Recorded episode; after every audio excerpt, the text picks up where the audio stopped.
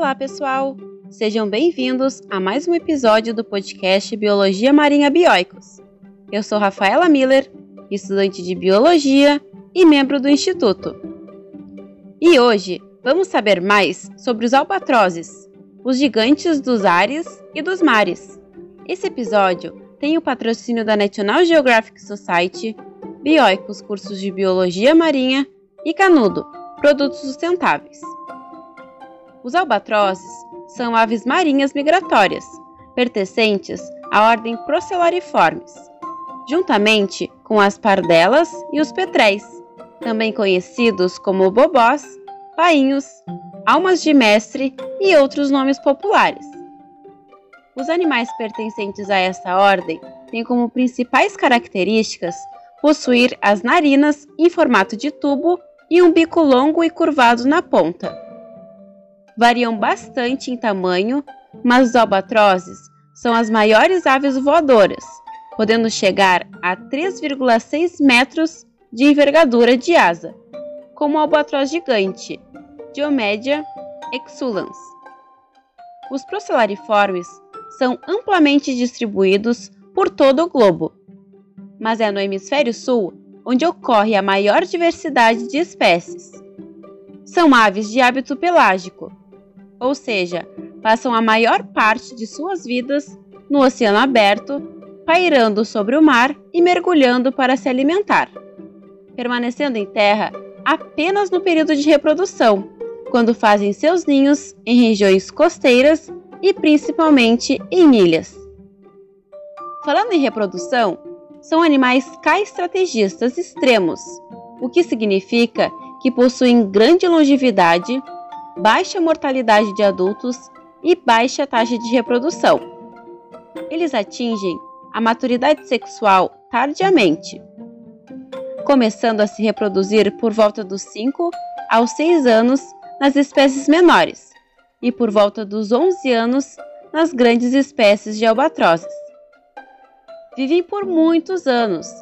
Há registros de uma fêmea de albatroz real setentrional Diomédia Sanford, que se reproduziu aos 61 anos de idade, e de uma fêmea de Albatroz de Lysan, foi Bastria immutabilis, que foi mamãe recentemente, aos 67 anos. Além disso, produzem apenas um ovo por temporada reprodutiva, sendo que estas ocorrem geralmente a cada dois anos ou mais.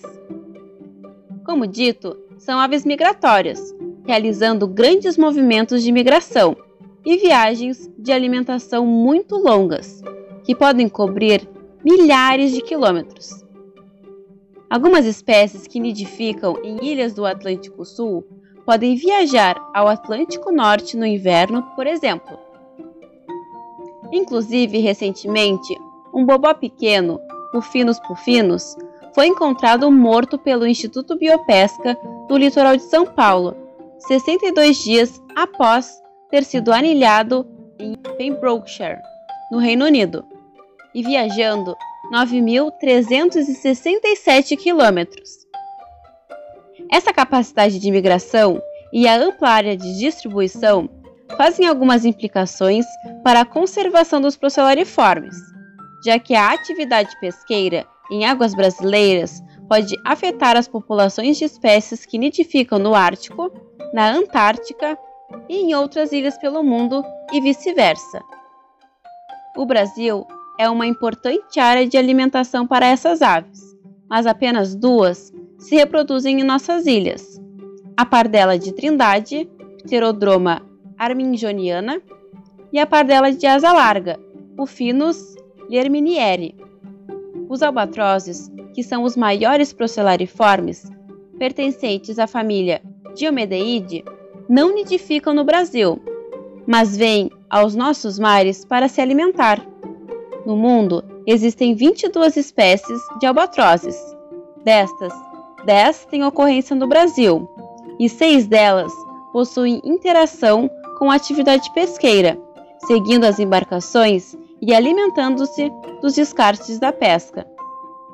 Isso representa um problema, já que essas mesmas seis espécies estão ameaçadas de extinção em diferentes graus. Mas quais as principais ameaças aos albatrozes? As aves marinhas, em geral, estão enfrentando a diminuição de suas populações em um ritmo mais acelerado que qualquer outro grupo de aves, não sendo diferente com os albatrozes. Aliás, é até pior, considerando suas características reprodutivas e as várias ameaças a eles, tanto nas áreas de reprodução quanto de alimentação. Nas áreas de reprodução, os principais problemas dos albatrozes estão relacionados à degradação do habitat, já que a cobertura vegetal das ilhas é cada vez mais suprimida, diminuindo as áreas disponíveis para nidificação. A introdução de animais domésticos nesses locais também é um problema, pois ratos, gatos, cães e teius podem predar ovos e filhotes, e cabras podem também contribuir para a supressão vegetal. Já nas áreas de alimentação, a captura incidental em pescas oceânicas é a maior ameaça às espécies de albatrozes em todo o mundo. Isso ocorre porque as aves são atraídas pelos descartes das embarcações e pelas iscas utilizadas na pescaria.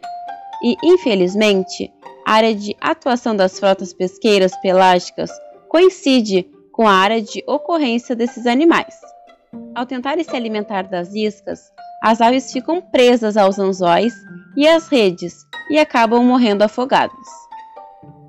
Há registros de interações de albatrozes com diversas artes de pesca, redes de deriva, redes de arrasto, rede de espera para peixe-sapo e até pesca de vara com isca viva. Mas a pior delas, a que mais captura albatrozes, é a pesca de espinhel. A pesca de espinhel consiste em uma forma passiva de pesca oceânica, onde são utilizados iscas para atrair as espécies-alvo. Os alvos são peixes grandes, como o atum, o espardate, ou meca, como é comercialmente conhecido, e tubarões, vendidos como cação. Porém, muitos outros animais, como tartarugas, mamíferos e aves, incluindo nossos albatrozes, também são capturados incidentalmente. Os albatrozes não são grandes mergulhadores. Suas penas densas e impermeáveis funcionam como uma bolha de ar quente que mantém seus corpos aquecidos e secos, mas impede que afundem muito na água, descendo apenas aproximadamente 5 metros, mas são atraídos pelas iscas no momento em que a linha é lançada e tentam capturá-las enquanto ainda estão próximas à superfície. É aí que acabam sendo fisgados pelos anzóis, afundam e morrem afogados. E o que fazer para diminuir essa ameaça? Uma série de medidas vem sendo tomadas para minimizar os impactos que afetam negativamente as espécies de albatrozes. Uma delas foi a criação, em 1991, do Projeto Albatroz, mantido pelo Instituto Albatroz, cujo principal objetivo é desenvolver ações que reduzam a captura desses animais nos espinhéis, tanto por meio de pesquisas para subsidiar políticas públicas, quanto pela educação ambiental. Outra medida muito importante foi a criação do Plano de Ação Nacional para a Conservação de Albatrozes e Petréis, a Planacap, do IBAMA, Ministério do Meio Ambiente, que tem como principal objetivo assegurar que as colônias reprodutivas localizadas no Brasil sejam viáveis, reduzindo a captura incidental desses animais pela pesca de espinhel para níveis mínimos, e assim fazendo do Brasil um agente significativo para a conservação dos albatrozes e petréis, residentes e migratórios. O Plano de Ação Nacional estabelece uma série de medidas mitigatórias, regulamentadas pela Instrução Normativa Interministerial número 4 de 2011 e pela INI número 7 de 2014, baseadas na modificação dos equipamentos e ou das técnicas da pesca, para evitar a captura de albatrozes nos anzóis do espinhel sendo elas linha espanta-aves, Toryline, largada noturna, regime de peso, isca azul, lançamento lateral, dispositivos de largada submersa, isca descongelada, iscas artificiais, limitação dos descartes e limitação da pesca, todas detalhadas no Plano de Ação Nacional. Dentre essas medidas, as três primeiras são obrigatórias. Segundo as instruções normativas, Toryline ou linha espanta-aves consiste em um cabo estendido a partir de um mastro na popa do barco, na qual são amarradas fitas coloridas que balançam com o vento, ficando acima da linha do espinhel. Funciona como um espantalho para aves, pois estas ficam incomodadas com o balanço e o barulho das fitas e não se aproximam das iscas que estão abaixo, reduzindo o ataque às iscas em até 80%.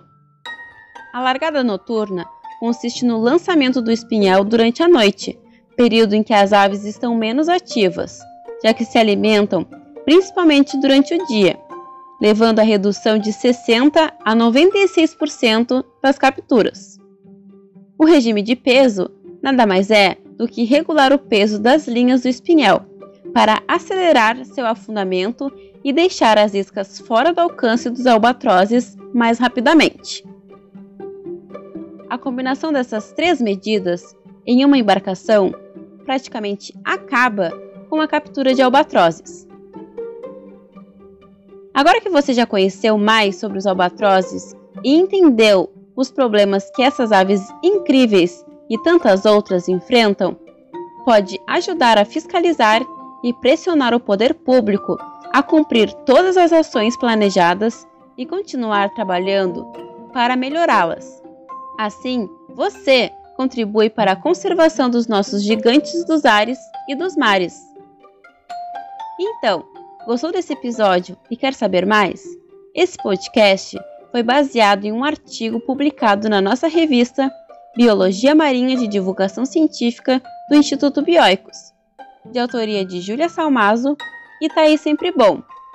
Acessando os links na descrição, você poderá acessar esse artigo e será redirecionado ao nosso portal bioicos.org.br. Por lá, você apoia o Instituto apoiando a você mesmo, se inscrevendo nos nossos cursos e adquirindo os nossos e-books. Por hoje é isso, pessoal. Aqui é a Rafaela Miller e até um próximo episódio.